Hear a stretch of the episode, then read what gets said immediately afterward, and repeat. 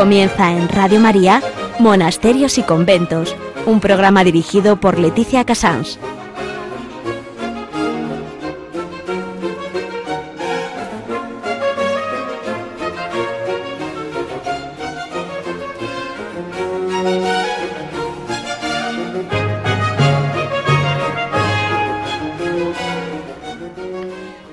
Buenos días a todos nuestros oyentes. Hoy estamos realmente celebrando para nosotros, pues sí, una ocasión. Son las 11, las 10 en Canarias, estamos en Radio María y comenzamos el programa 200 de Monasterios y Conventos. Lo primero que tenía que decir es, eh, ante todo, que en el programa de hoy va a ser un poco una mezcla eh, una mezcla de todos los que hemos mm, colaborado en este programa.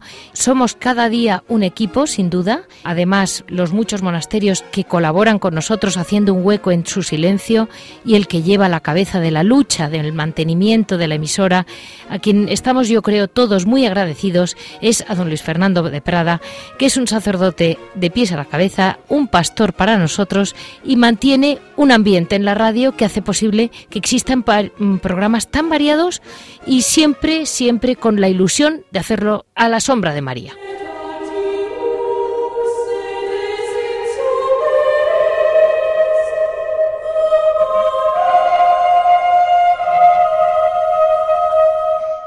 Muy buenos días a todos. Eh, miren el sumario de hoy. Lo primero, lo primero que va a ser es Nuestra Señora, mm, Nuestra Señora, madre de Radio María y madre de los contemplativos, madre de todos.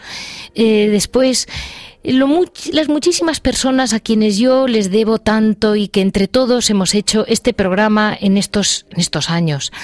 Eh, mencionaremos mm, seguramente pondré la música de noticias, pero no tengo muy claro que sea una gran noticia, pero sí es un, poco la personalidad de Mercedes, que fue la que a mí me atrajo aquí. Eh, después, Monseñor Munilla ha tenido la, pues yo estoy agradecidísima que ha querido colaborar con el programa, porque él tiene un gran apego y una gran fe en la oración de los contemplativos. En, en, Hora et Labora, más que Hora et Labora, vamos a hablar con Paloma un ratito, que Paloma Gómez Borrero nos va a contar, pues vamos a poner un caso que yo me, pare, me ha parecido que era como muy ejemplo de lo que era ella, de su vitalidad y en Piedras Vivas vamos a hablar con Javier Onrubia, que nos va a, le voy a introducir a ustedes, le voy a explicar un poco mm, quién es y por qué ha venido al programa y su gran peso en el programa. Eh, ese es el programa de hoy, 19 de junio, que yo realmente mm, les estoy muy agradecida a todos ustedes. Para cualquier duda, cualquier comentario, cualquier mm, persona que crean que quieren volver a oír, que quieren preguntarme, mm, colaboró tal obispo, colaboró tal convento. Mm, mire, son más de 300 monasterios. Me es imposible decírselos todos. Eh, así que les dejo mi correo monasterios y conventos arroba radiomaria.es monasterios y conventos arroba radiomaria.es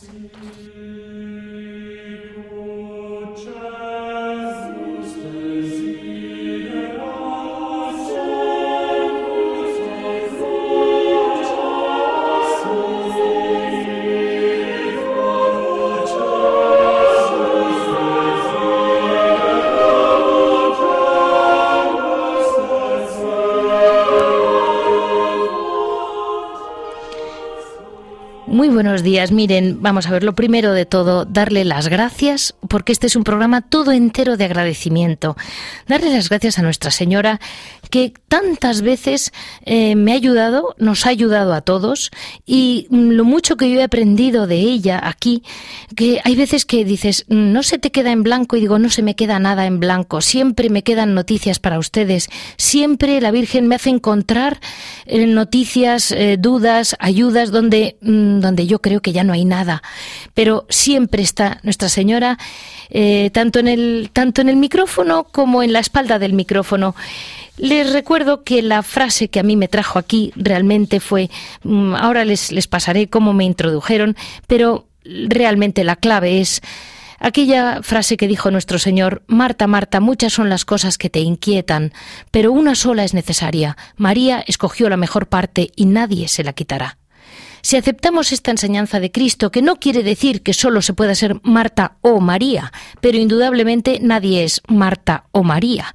La prueba la tenemos en que estas eh, representantes de María en nuestro programa trabajan muchísimo en ese hora de labora y nos han dado recetas que no le puedo ni contar. Eh, aparte, desde aquí, desde la radio, pues yo quería agradecerles, ¿qué quiere que le diga? Pues mire, em, tenemos en la colaboración de Rocío, de Juan, cuando el programa era por la tarde, María José, que fue la que me ayudó a escoger la música, que no crean que era para mí tan fácil, porque todo se va aprendiendo. Ahora parece muy fácil, pero el primer día no tenía ni idea. Eh, Yolanda, Cristina, Mónica, Javier, Sandra, Paloma, mire, son un equipo mm, que son una piña. Y, y es muy difícil venir aquí y poner caras largas y exigir porque para cuando vas a exigir ya te han sonreído y ya está el micrófono en marcha. Eh, esto es una cosa que es única mm, y realmente se lo agradezco muchísimo a todos ellos.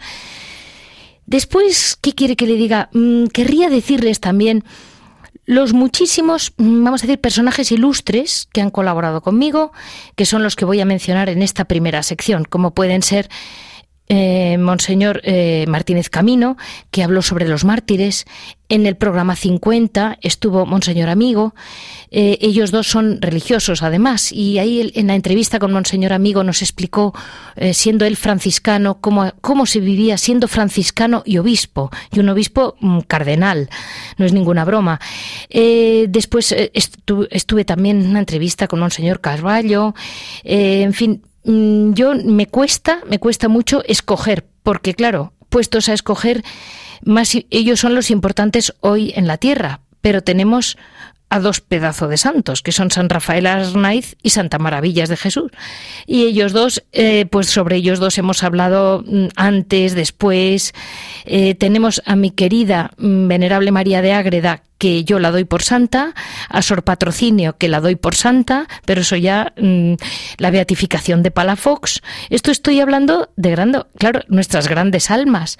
Eh, otra persona que realmente colaboró con nosotros y fue maravilloso fue el padre Jorge Loring, que le preguntamos sobre la sábana santa. Él era mayor y lo explicaba con una vitalidad que se salía de su edad y de la realidad respecto de ya puramente órdenes religiosas, lo dejo para el siguiente paso porque creo que realmente merece la pena eh, paso a paso estos son los no religiosos, más luego, por ejemplo, grupos históricos como los GOX, los gozos valencianos se llama, que nos han contado historias populares del amor a la, Inmaculada. Eh, tenemos, mire, yo tengo en la memoria gente de lo más variada, porque eh, no religiosos tenemos, además de toda la gente que les he comentado, por ejemplo, para el año teresiano colaboró todo tipo de gente, para la beatificación de Palafox también. Eh, mm, quizá, quizás dentro de fuera he intentado siempre mantener el programa dentro de los claustros. Fuera de los claustros, quizás estos sean los más destacados que yo recuerdo ahora, pero por favor que nadie piense que no le recuerdo, incluidas todas las páginas que apoyan la oración, como puede ser Esequía y como puede ser abandono.com, que son una gente extraordinaria que ahí están y que realmente apoyan esta oración contemplativa y apoyan que todos lo entendamos y lo vivamos. Vamos a pasar como si fuera una noticia mi primera entrada en Radio María.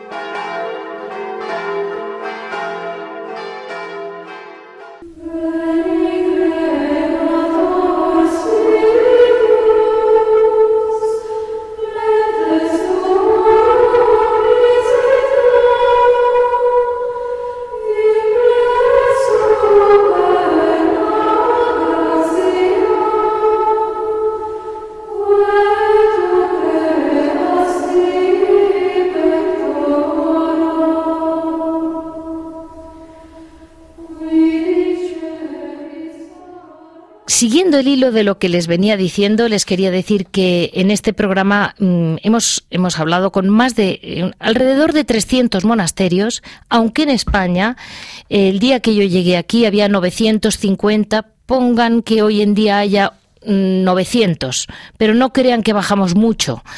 Eh, con eso les quiero decir que aquí ha habido personas que han explicado el carisma desde la visitación de Nuestra Señora desde la Orden de la Visitación, con la pasión con que viven aquel primer momento del niño todavía no nato, hasta los fosores de la misericordia y todos los que se ocupan de las almas que no están. Con eso les quiero decir que hay carismas para seguir contemplativos, para seguir toda la vida de nuestro Señor, nuestra, y para apoyarnos en cada momento y en cada lugar de nuestra vida, siempre encontraremos un carisma muy iluminado que nos puede acompañar. Les quería decir que yo vine aquí realmente de la mano de Mercedes Irigoyen, que mm, para mí mm, siempre ha quedado ahí, nunca, nunca jamás la olvidaré. Y lo más divertido de mm, ella es esta, les hago esta pequeña introducción porque yo vine como madre de Carmelita. Ella lo que quería era darles a ustedes un testimonio de cómo una madre que acaba de dejar a su hija entrar en un monasterio, cómo lo sentía su madre y una entrevista hecha con Mercedes.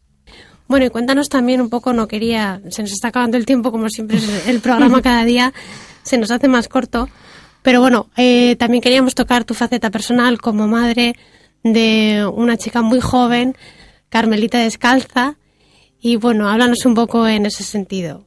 Pues mira, mi, mi, hija que tiene, acaba de cumplir 18 años, y es de esta generación en que nos parece que todos lo único que les preocupa es mm, beber y fumar y no, pues pues no, pues no todos. Celia tiene muy buenas amigas en este mundo y, ha dejado todo por un amor, un amor que le, le lleva encendiendo el alma desde niña, un amor por Dios que no ha dejado nunca.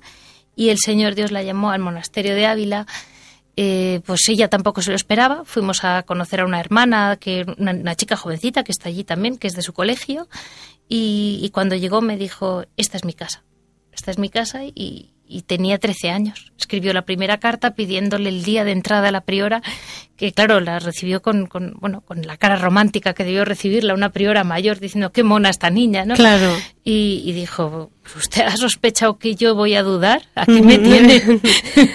bueno, y como hemos visto en muchas ocasiones, en muchas historias de las fundadoras, de distintas órdenes, por ejemplo Santa Clara tuvo mucha oposición de su padre y de su madre, y también Santa Teresa, tuvo la oposición de su padre. Sí. En este caso, unos padres, ¿cómo se lo toman? Cuando su hija de 13 años y ya un poco más en serio, digamos, o más firme, a los 17 dice que, se va. No lo sé, a mí no me ha costado demasiado porque yo creo que, que mi tía Cristina me había preparado el terreno. había, he visto la felicidad que puede dar al alma la vida de la clausura y he conocido gente que ha llegado muy lejos en categoría personal, en, en, consejos, en todo dentro de la clausura. Entonces a mí no me parece un camino nada, nada malo. Claro. Pero bueno, no ver a tu hija es perder una hija que era además una persona muy valiosa. Bueno, pues es un poco, nos estamos acoplando toda la familia eh, sin ella, pero desde luego mi marido ha sido una persona muy respetuoso con ella, muy respetuoso y, que intenta y abre los oídos para, profundizar y entender bien a fondo por qué su hija ha dejado todo este mundo. Yo creo que lo que hablábamos antes también, el cariño y sobre todo eh, la convicción de, bueno, pues que al fin y al cabo es la felicidad de, ella, una felicidad entendida de otra manera también. Es el amor de Dios lo que te hace entenderlo todo. Cuando comprendes que el amor de Dios es superior al amor de este mundo, entonces es cuando dices, pues estará mejor. Como ven, yo vine aquí de la mano de Mercedes y su juventud, su fe y su pasión me engancharon. Me engancharon hasta el extremo de que, bueno, pues que aquí estoy con ustedes, Mercedes no está, pero fue ella quien me enseñó realmente los datos mínimos porque ella era periodista y era mucho más profesional que yo. Al final mm, era para mí como una hijadita, vamos a llamarlo así. Eh, les paso un detalle de cómo Mercedes, con qué naturalidad hablaba con las monjas y cómo pidió, en este caso, un milagro, así como quien usted y yo podemos pedir, por favor, ¿tienen ustedes un café? Pues del mismo modo ella pidió, así con la mayor naturalidad y en directo en la radio, un milagro. Y era verdad, su fe la llevó a que realmente había un milagro. Y ahí estamos. Esta es la juventud que te puede enganchar la fe de una chica joven. También en, un poco, o siempre está rodeando a Santa Teresa, eh, las reliquias. Son conocidas las reliquias del cuerpo incorrupto de Santa Teresa. Eh, a los meses de su muerte, eh, abrieron el ataúd, vieron que las, las ropas estaban ya deshechas, pero que su cuerpo se mantenía incorrupto. Eh, hoy no podemos juzgar lo que se hizo en aquella época porque tenemos que verlo con los ojos de aquella época. En aquella época había gran devoción por las reliquias, eran muy veneradas. Por eso sabemos que, parte del cuerpo, de, partes del cuerpo de Santa Teresa fueron llevados a diferentes puntos. El corazón, el brazo, eh, el cuerpo en sí de Santa Teresa se encuentra en Alba de Tormes, pero por ejemplo, eh, sabemos que la mano derecha se encuentra en Ronda, en Málaga. Esta es la famosa mano que tuvo Franco hasta su muerte después de recuperarla, la que recuperaron las tropas franquistas del bando republicano. Y se sabe que Franco viajaba, dormía siempre acompañado del brazo de, la mano de Santa Teresa, que ahora se encuentra en Ronda. Para esto eh, vamos a hablar con el monasterio de las Carmelitas en Ronda, en Málaga, con la Madre María de la Paz, para que nos cuente eh, un poco cómo cuidan esa reliquia. Muy buenas noches, Sor María de la Paz. buenas noches, nos de Dios. Buenas noches. Bueno, como comentaba, decía que la mano de Santa Teresa está en su monasterio. Sí. Y bueno, eh, hasta que llegó al monasterio pasó por distintos puntos. ¿Cómo, ¿Cómo llegó finalmente esa mano a su convento? Pues este convento se funda el año 1924 y mm, tiene Mm, por fundadora a Madre María de Cristo. Sí. Pero mm, Madre María de Cristo conoce el, que en España hay una comunidad de portuguesas que está repartida en varios conventos de Andalucía y de Castilla e incluso de Zaragoza y querían reunirse. Le pidieron a la madre que cuando se fundara el convento reunirse ella aquí y el 12 de octubre se reunieron todas las monjas portuguesas y aquí en 12 de octubre de 1924, aquí en Ronda. Esta madre portuguesa mm, pertene, mm, o sea, tenían en Portugal la mano de Santa Teresa. Sí. Y la trajeron a España. Mientras tanto que ellas se reunían, se quedó depositada en Ávila. Pero de Ávila se pidió y el, en Nochebuena del 1924 llegó a Ronda. El convento de Ronda se fundó el 15 de octubre de, ese mismo año, 1924. Las madres portuguesas la tenían porque el padre Gracián se la cortó cuando a los ocho meses de estar enterrada la santa descubrieron el sepulcro y vieron que estaba totalmente incorrupta, flexible e incluso se quedaba de pie nada más que con un dedo que le tocara. Sí. Y la para el padre, o sea, querían pasarla a Ávila el cuerpo de la Santa Madre. Sí. Pero en aquellos momentos no podían y el padre para llevarle a Ávila algún recuerdo le corta la mano y se la mete en un estuchito en un y la deposita en Ávila. De Ávila en Ávila mm, llegó el momento en que el cuerpo lo cogieron y lo llevaron a Ávila. Después hubo un pleito entre Ávila y Alba, ganó Alba y tuvieron que devolverlo. Pero la mano ya el padre Gracián se la había llevado a Lisboa. Claro. Y por eso en Lisboa estaba la mano esta que en 1910 la trajeron las monjas de portuguesa a España. Muy bien, muchas gracias por el resumen porque la verdad es que nos, nos ha aclarado bastante. Eh, es la mano izquierda de Santa Teresa. ¿La mano está expuesta al público? La mano la tenemos en una capillita sí. al lado del torno, sí. que todo el que viene muchísima gente a verla, de Japón, de Rusia, porque a Ronda vienen muchas excursiones y los guías, mm, eh, una de las puntos es ver la mano de Santa Teresa, de América, de todo. O sea, que la visita mucha gente. Mucho, mucho y rezan a la mano, piden por sus intenciones. de rezar a la mano es cantidad y de milagros que ha hecho la mano también tenemos muchas, mucho. Sí, ¿recuerda algún milagro? Buenísimo, muchísimo, sobre todo para las mamás que quieren familia. Ah. Pues mira, es, es cantidad. Un detalle, viene una señora de, de Barcelona. Sí que había oído un programa en televisión que hicieron sobre la mano. Sí. Y, y que había visto cómo había mm, concedido mm, tener familia a otras madres, a otras a otros matrimonios. Entonces ella vino desde Barcelona a encomendarse a la mano de la Santa Madre. Sí. Tenía 49 años. Sí. No 49, no, perdón. 45 años. Sí. Y tenía y llevaba 20 años casada. Y decía que ella quería ser madre y que quería tener un hijo y vino a, a pedírselo a la madre, a la Santa Madre. Llega aquí a Ronda y yo dije, por, por favor, miren lo que vienen a pedirle a la Santa Madre. la mujer ya mayor, pero muy muy delgadilla, muy poca cosa.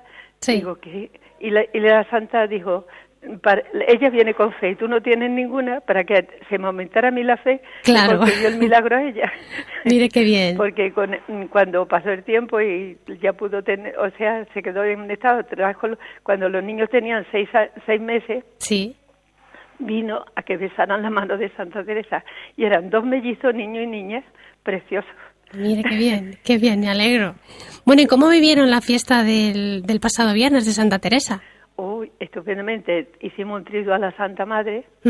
Vinieron mucha gente a besar la mano de la Santa y a, y a, venerarla, ¿no? Y, mm, en, fin, y todo el día con mucha gente viendo a la mano de la Santa. Sí, y nosotras, pues, fíjese, como Carmelita.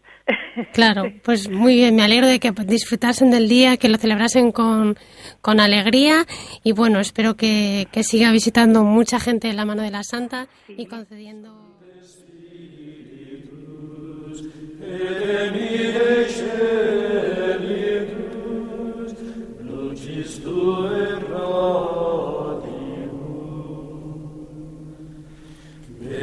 pater pauperum, venid ad ormunem, veni lumen cordium. Consolator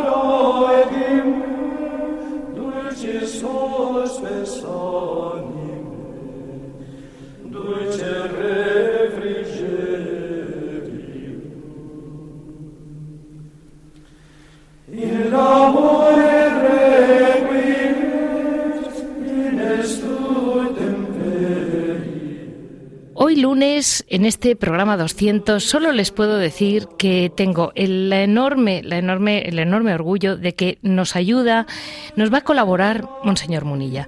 Monseñor Munilla eh, está aquí, que lo sepan todos nuestros oyentes, no está aquí ni como obispo, ni como ese gran apoyo que es para todos nosotros cuando le escuchamos muchas veces ni está aquí como un hombre de gran doctrina, no, no está como nuestro pastor, está aquí por enchufe, por enchufe total y radical de monjas de clausura y de monjes de clausura a quien no oímos nunca. Y me dicen, ay, ¿reza usted, doña Leticia, por Monseñor Munilla? Y yo, después de cinco o seis monasterios, que sé que tienen en el corazón a Monseñor Munilla. Otros incluso le llaman cuando tienen un problema. Otros son es tan directo y tan cercano a esta a estas almas contemplativas a quienes no vemos que yo quería decirles, miren, Hoy querría revelar, si es posible, esa cara oculta del señor obispo, que parece que es todo palabras, pero son palabras que desbordan una oración profunda, una oración de gente que pide por él y de él que cree en ellos y cree en la oración.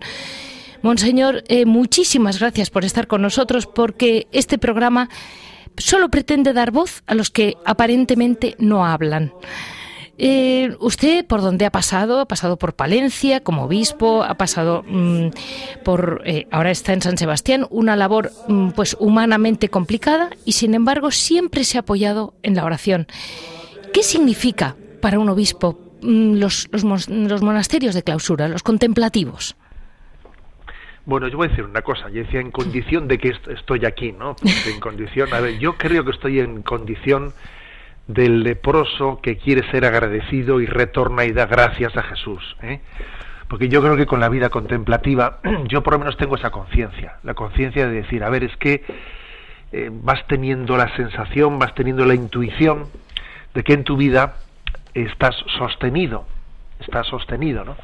Y cuando, bueno, pues cuando compruebas que pues un pastor tiene pues muchos retos, ¿no? La Iglesia Católica tiene tantos retos y al final, claro, pues como en la responsabilidad de una diócesis se mira a un obispo, pues uno sí, inevitablemente se hace esa pregunta, dice, Señor, pero ¿cómo, cómo has podido poner en mis manos pues eh, tantas responsabilidades que yo me siento incapaz, incapaz, incapaz, ¿no? De tantas cosas y y la verdad es que entonces uno mira a su alrededor, mira lo que es la comunión de la Iglesia y en ella especialmente en la vida contemplativa entiende que la Iglesia es un milagro.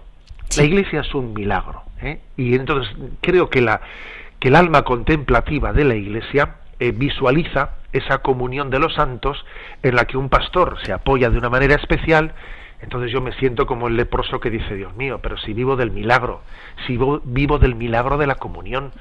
Entonces yo creo que tengo que ser el primero que dé testimonio de acción de gracias a la vida contemplativa, pues gracias a la cual somos sostenidos. ¿no?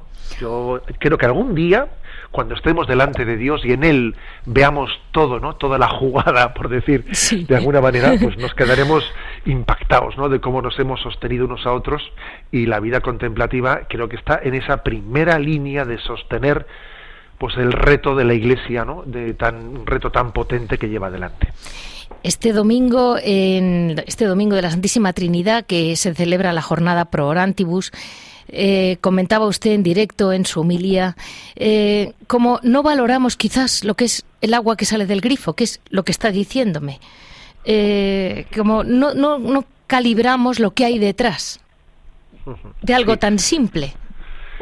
Es que yo creo que la herejía del pelagianismo siempre nos ronda, nos ronda, ¿no? La, la, herejía de pensar que las cosas que hacemos ¿eh? pues las hacemos pues únicamente con nuestros esfuerzos. Yo, yo voy a contar una cosa que recuerdo que en una conferencia hablando, ¿no? Pues hablando de las vocaciones, vocaciones contemplativas, hubo un señor que levantó la mano y dijo, bueno, yo, va usted a perdonar, pero yo, yo creo en los misioneros, creo en tal, pues los que están en África y en esto, pero yo no creo, yo comprendo, ¿no? Pues esa, esa vocación de los misioneros, pero no comprendo la vocación de las monjas eh, que están ahí contemplativas y encerradas, etcétera, ¿no? Entonces yo eh, a ver, le escuché porque además era muy muy vehemente, muy vehemente el hombre hablando, ¿no? Porque a veces muchas veces cuanto menos certeza, o sea, cuanto menos conciencia tenemos, con más vehemencia hablamos, ¿no? Terminó el hombre de hablar y le dije, mire, yo me alegro mucho de que usted crea, ¿no? Que entiende la vocación de los misioneros, pero y le voy a dar una noticia que igual no es muy buena. Igual usted cree que no entiende la vocación de los ¿eh? de los contemplativos, pero es que igual tampoco entiende la de los misioneros, ¿eh?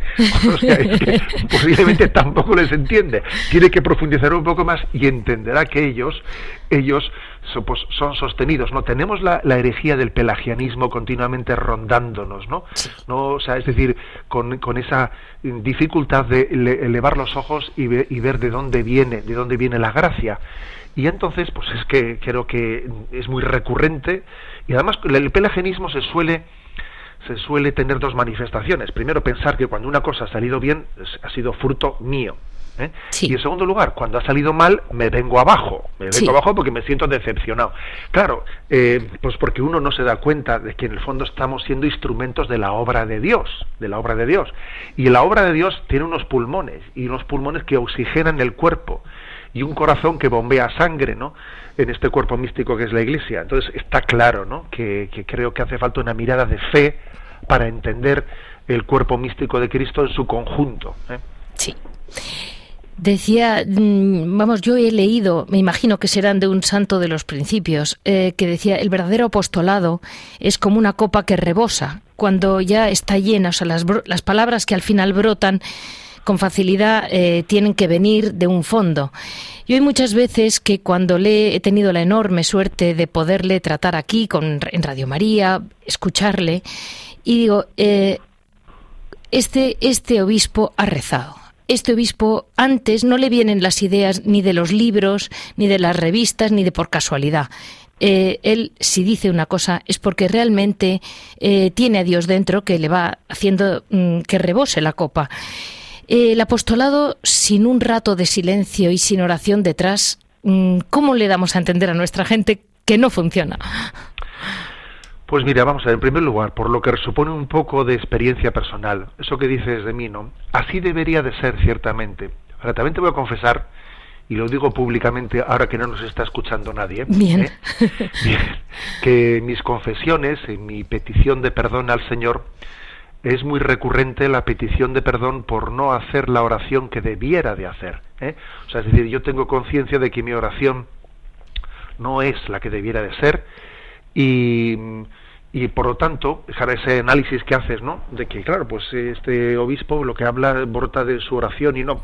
A ver, no, no es exactamente así, porque también también existe lo que lo que he dicho antes, ¿no? O sea, obviamente esa, esa obligación de un pastor de, de ser un alma de oración, con cuántas veces el Papa nos ha insistido en ello.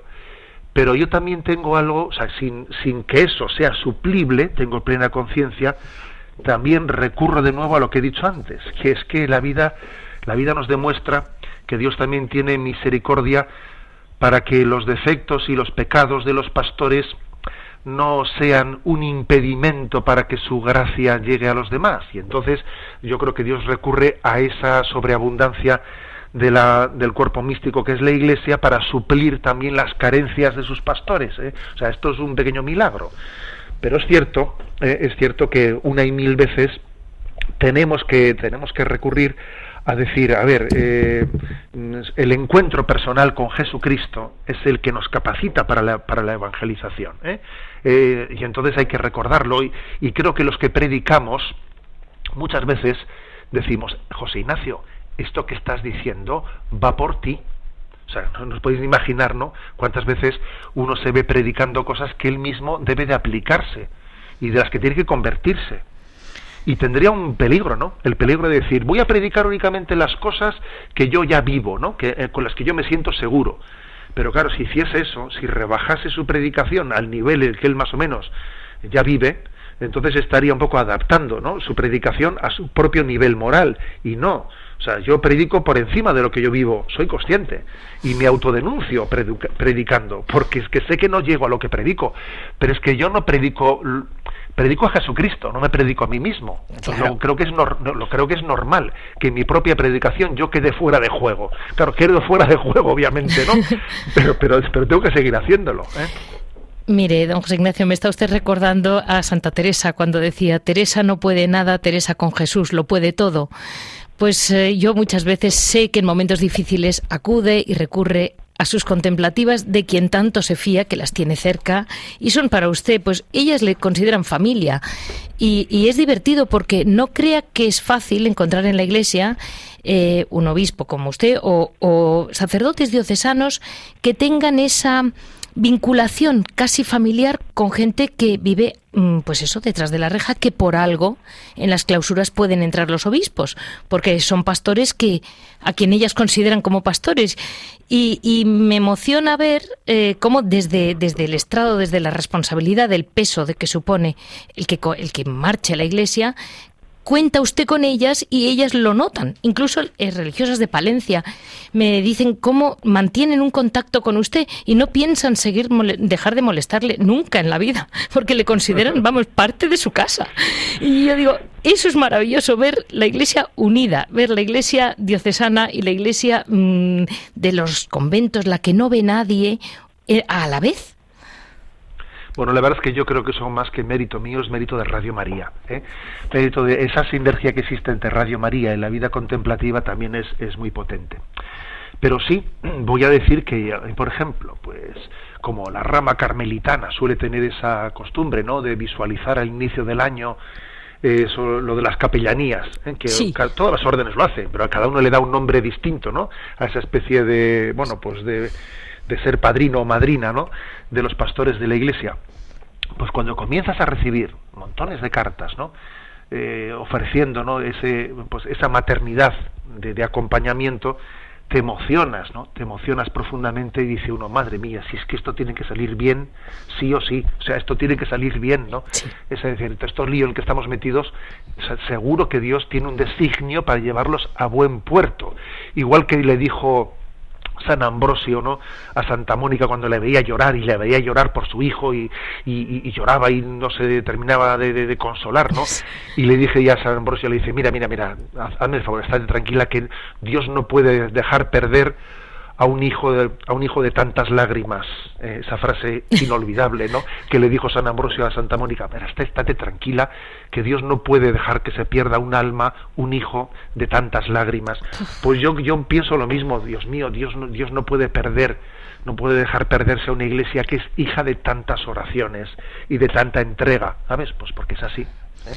Pues sepa usted que es hijo, ¿eh? Tiene varias, varias madres por ahí escondidas. Mm. Y por cierto, una cosa, te cuento una anécdota, y es que hoy he enviado a las redes sociales una imagen que me ha enviado, pues, eh, pues uno, un oyente, que aquí tenemos una audiencia muy activa, ¿eh? no penséis que entonces una, una oyente que creo que es de Sevilla me ha mandado una imagen pues de unas religiosas que creo que son de las de las hermanas de la Cruz, pues caminando por las calles de Sevilla con 43 graditos, ¿sabes? ¿no? ¿Eh? Y bueno pues claro con una con un hábito un hábito que no debe de ser muy refrescante sabes no no no exactamente no.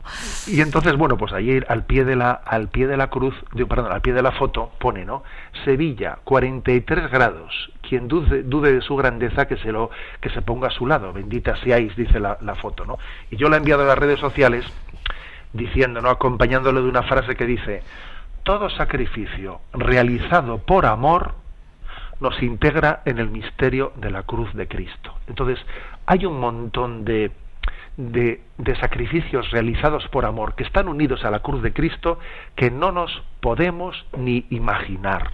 ¿eh? Y algún día seremos conscientes de lo fecundos que han sido.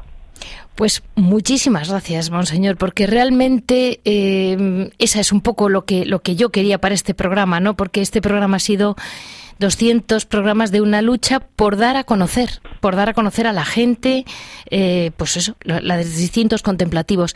Y en España tenemos una riqueza que tenemos entre la mitad y un tercio de los contemplativos de la Iglesia mundial de la Iglesia. es, impresionante. No, nos damos cuenta de eso. Permíteme una palabra, una palabra también en nombre de Jesús, y, es la, la, la, gratitud por vuestra fidelidad, ¿no? 200 programas pues requieren mucha fidelidad y requieren muchos días en los que dice, a ver cómo, cómo lo hago, que lo tengo muy complicado, ¿no? Y bueno, en nombre de Jesús, ya sé que es un honor el poder servirle a Jesús, Desde luego. Pero, pero a Jesús también le gusta ser agradecido y le gusta decir gracias. Pues mm, muchísimas gracias a usted y a Radio María y le da por favor de mi parte porque yo no lo olvido nunca a don Esteban. Muy bien, estupendo. porque ya sabe que para mí don Esteban en el fondo fue el primero que me regañó, que está muy bien, porque si no te regaña un padre no te regaña nadie. bueno, pues yo también eh, aquí la tengo tengo la suerte de, de que después de que desde Radio María se les trajo todo el jugo, ahora se lo estoy extrayendo yo. Muchísimas gracias, don José Ignacio, y todos nuestros oyentes seguro que lo agradecerán. Venga, mi bendición para todos. Hasta pronto. Gracias.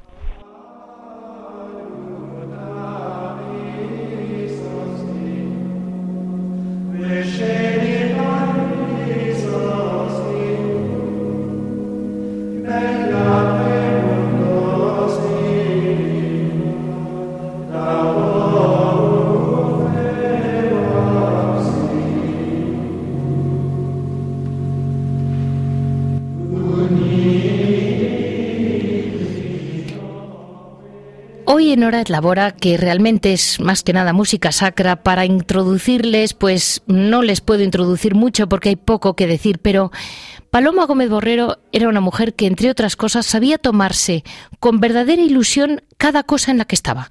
Eh, no sé cuántas horas, yo creo que el día tenía más de 24 horas para ella, pero en este caso, eh, realmente los minutos, los segundos o las horas que estuviera conmigo, siempre, siempre eran apasionantes porque ella lo vivía.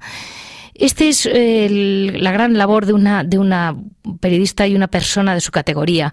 No voy a hablar más sobre ella porque hace poco que hemos hecho un programa sobre ella, pero sí me hace ilusión porque tiene todavía mucha actualidad y aquí tienen ustedes como ella nos hacía como un de reportera mm, de lo que ocurría en Roma paso a paso. Ella nos introdujo toda la JMJ, nos introdujo eh, cómo Benedicto XVI, mm, cada encíclica que iba saliendo, eh, nos fue como guiando siempre como eh, manteniéndonos de la mano del Vaticano. Y aquí tenemos un detalle que yo creo que es divertido como era Paloma y al mismo tiempo pues muy una anécdota que a todos nos puede interesar saber mm, de nuestro Papa Francisco. Buenos días, Paloma. Buenos días, Leticia. Bueno, la verdad es que estamos ya en los 100 días de papado. 100 días, nos parece 100 días, ya que han pasado rapidísimos. Sí. Pero eso sí, son 100 días de sorpresas, 100 días de frases que son titulares en todos los periódicos del mundo. Una cosa de las últimas, sí. que es una curiosidad, que me ha preguntado mucha gente. Mm, el domingo pasado sí. le regalaron a Papa Francisco mm, dos motos maravillosas Harrison Davidson, bueno, de esas motos que eh, los moteros se entusiasman. Hubo una más de más de 150 personas con sus motos en la Plaza de San Pedro cuando llegó el Papa, empezaron todos a, poner los motores, no te digo la que se armó. Y le regalaron al Papa la casa, la casa americana, le regaló dos motos. Entonces todo el mundo me preguntaba, pero bueno, ¿qué hace el Papa con dos motos? Se quita la sotana para poderse montar en ella. Y si oís de algo, es que estoy en el tren, ¿sabes? Te, perdonamos, siempre que no estés en una moto, te lo vamos a no. Estoy como el Papa. Entonces te lo perdonamos. pues la cosa es que le regalaron esas dos motos. Y entonces todo el mundo dice eso, pero ¿qué hace el Papa con, con dos motos? ¿Se montará ya? ¿Se pondrá casco? Nada. O sea, las motos eh, son simbólicamente que se las regalan al Papa para que haga con ellas lo que más oportuno le parezca. Pero son los muchísimos regalos que regala el Papa, que le regalan al Papa, y que, por ejemplo, las bicis. Las bicis casi siempre terminan con en, alguna misión. Se las regalan a algún misionero que tiene que ir de una aldea a otra caminando porque no tiene ni dinero para eso. Por ejemplo, la moto de la, la bici que le regaló Indurain, sí. el mítico Indurain, sí. terminó en África, en, un, en una estepa africana donde el misionero, que era español, sí. dice, yo bueno, yo me siento tan orgulloso como voy pedaleando, viendo a mis, a mis mm, feligreses de una aldea a otra, y me siento un Indurain pequeñito. Pues qué ilusión tan grande saber que... Y luego pues lo mismo con las motos, pues o, o las da también para que otros mm, sacerdotes puedan moverse, pero moverse en plan pastoral, es decir, con ellas eh, eh, hay muchísimos sacerdotes que tienen conventos, que atienden a parroquias de una a otra, que no dan abasto, que con sus coches no pueden apenas ni, ir de un lado para otro, ¿no? O sea que una cosa sabemos, que de momento las motos no van a acabar en, el museo, en los museos vaticanos. No, no creo, en absoluto. No sé dónde irán, procuraré enterarme, pero no lo sé. Y sin embargo, pues eso, que son todos los regalos y luego lo que es de comidas y eso, eso pues termina en las mm, mesas de comedores de pobres. El Papa los lleva, o de niños y lo que son es, por ejemplo, chocolates. Ah, claro. Una tarta de chocolate estupenda de esas gigantescas, pues es el Papa de, donde están niños huérfanos o donde están niños difíciles que hay que ayudarles y que hay que darles también chocolate.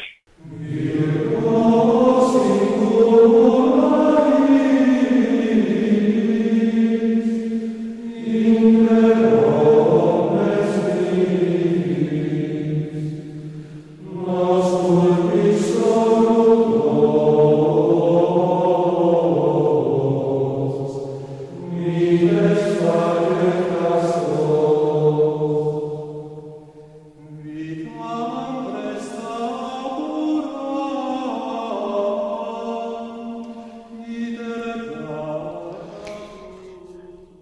Piedras Vivas va a estar con nosotros Javier Onrubia. Del mismo modo que ustedes han podido escuchar cómo llegué yo al programa y mm, cómo, bueno, pues lo que me enganchó y, por qué, por qué aterricé ¿no? en, Radio María que para mí nunca, nunca, jamás tendré suficientes palabras de agradecimiento. Eh, y es curioso cómo eh, la Santísima Virgen, mm, pues miren, les digo en serio, me ha puesto en el camino a Javier Onrubia.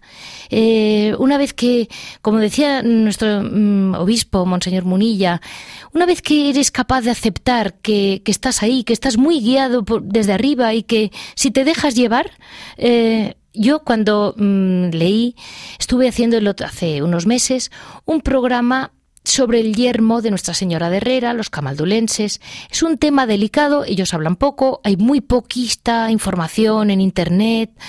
Y conseguí un escrito y dije, uy, qué bien. Entonces, cuando hablé con el monje, le dije, mire, he cogido un escrito, me voy a basar un poco en un escrito muy bueno, como muy, muy, muy de, un idioma muy fácil de entender, que explica muy bien lo que es un yermo de Nuestra Señora de Herrera. Y se llama Javier Onrubia. Y me dijo, ah, muy bien, muy bien, diga usted lo que quiera porque ese señor le queremos mucho, es amiguísimo nuestro. Muy bien. Otra Carmelita me dice, uy, Javier Onrubia es amiguísimo nuestro. Y yo pensé, menudo señor. Y entonces me llamó él por teléfono y dije, no lo puedo creer, no lo puedo creer. El señor, nuestra, nuestra señora quería que yo conociera a Javier Enrubia. Y esto fue pues 20 días antes de ponerse enfermita, Paloma Medo Guerrero. Así que mm, Javier no tiene, no tiene posible salida porque le ha traído la Virgen. Mm, muy buenos días, Javier. Hola, buenos días. ¿Qué tal, Leticia? Muchas gracias por este preámbulo, esta pequeña introducción. Mire, yo la verdad es que suena un poco, pero es verdad, es verdad. la verdad es que ha sido todo así como tú lo cuentas. Es que ha sido impresionante.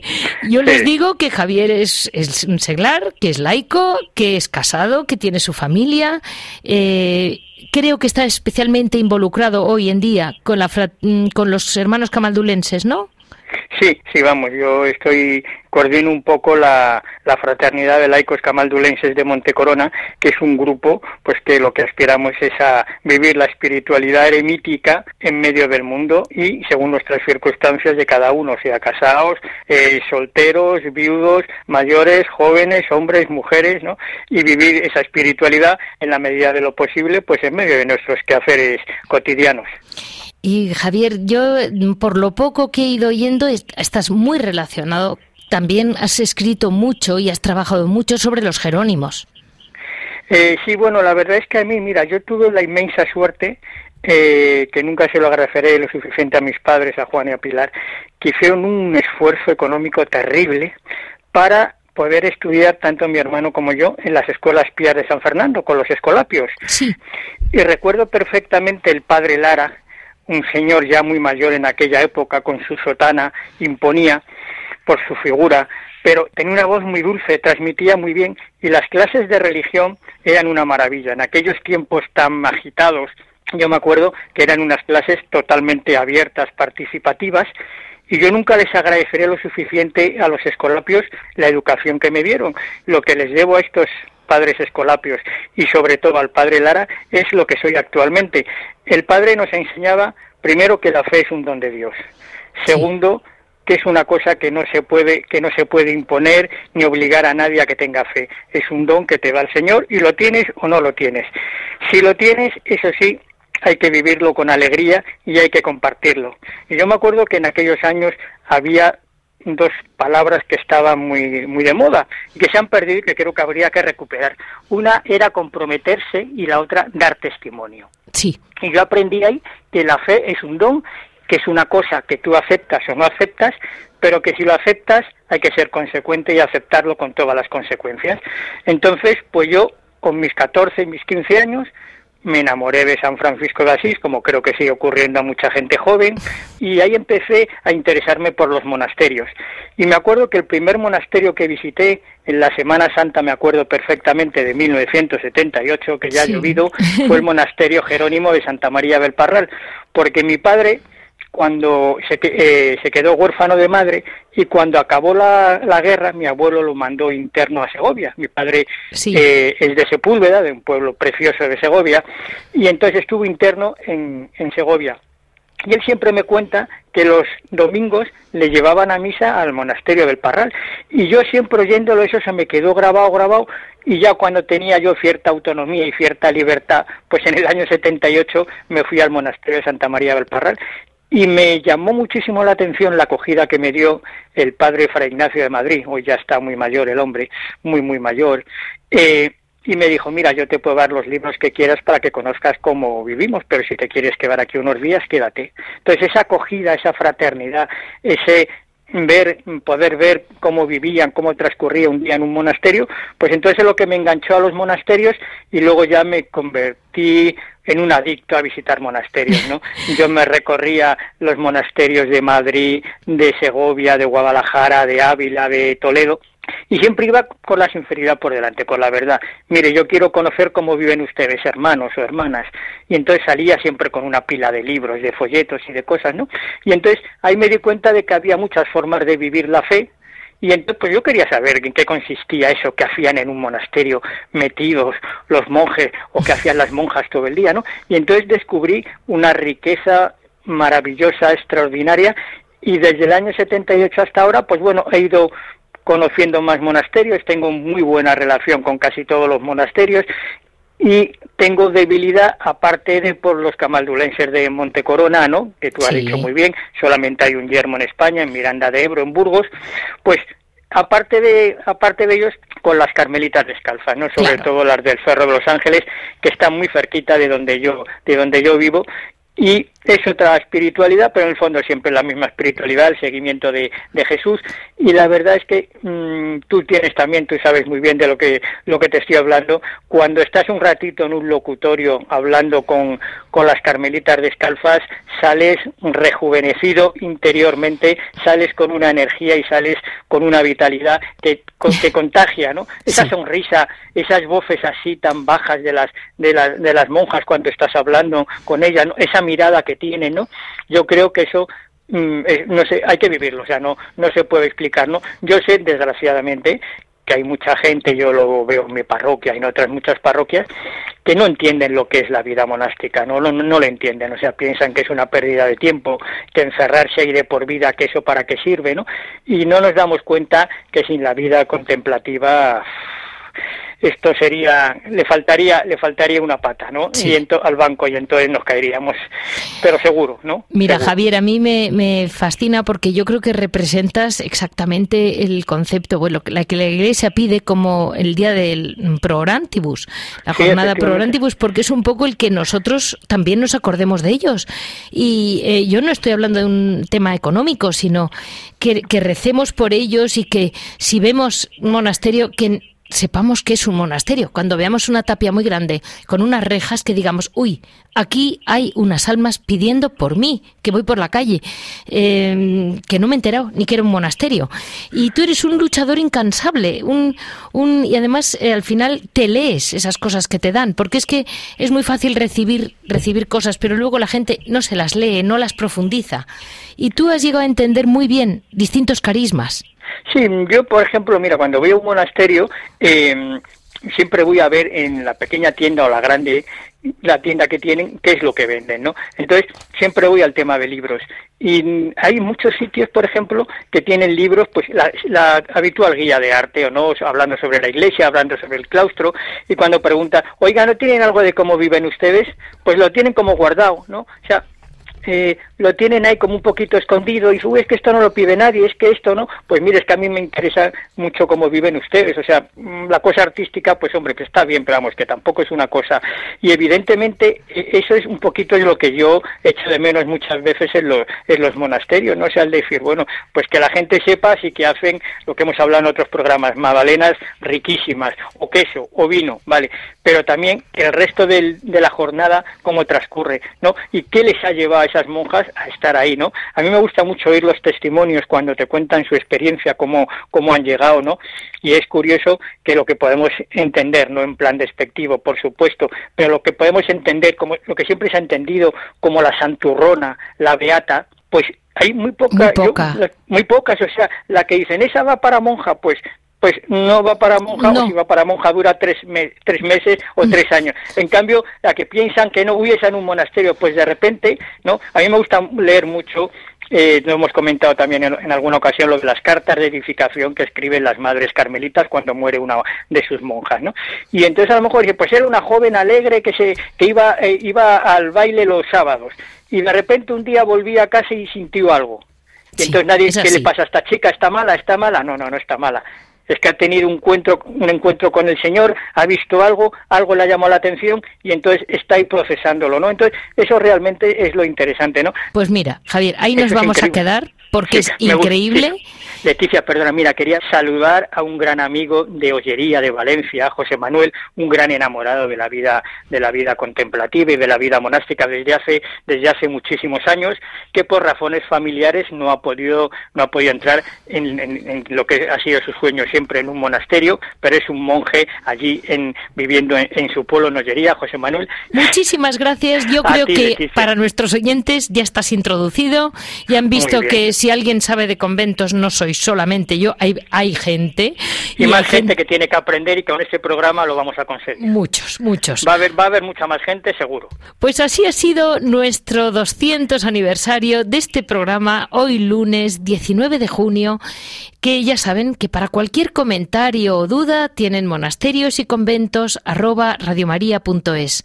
Les repito a todos, monasterios y conventos arroba radiomaria.es. Y de paso darles muchísimas gracias también, una vez más, a todos nuestros oyentes, porque ellos son los que mantienen vivo cada programa y sobre todo más que esto, esto no es un programa, esto es la ilusión de mantener el silencio de estos monjas y monjas que tenemos en España con todos nosotros, que estamos en la lucha de la vida y de la calle. Muchísimas gracias a todos, todos, todos en Radio María y a la que más, con perdón, a Nuestra Señora.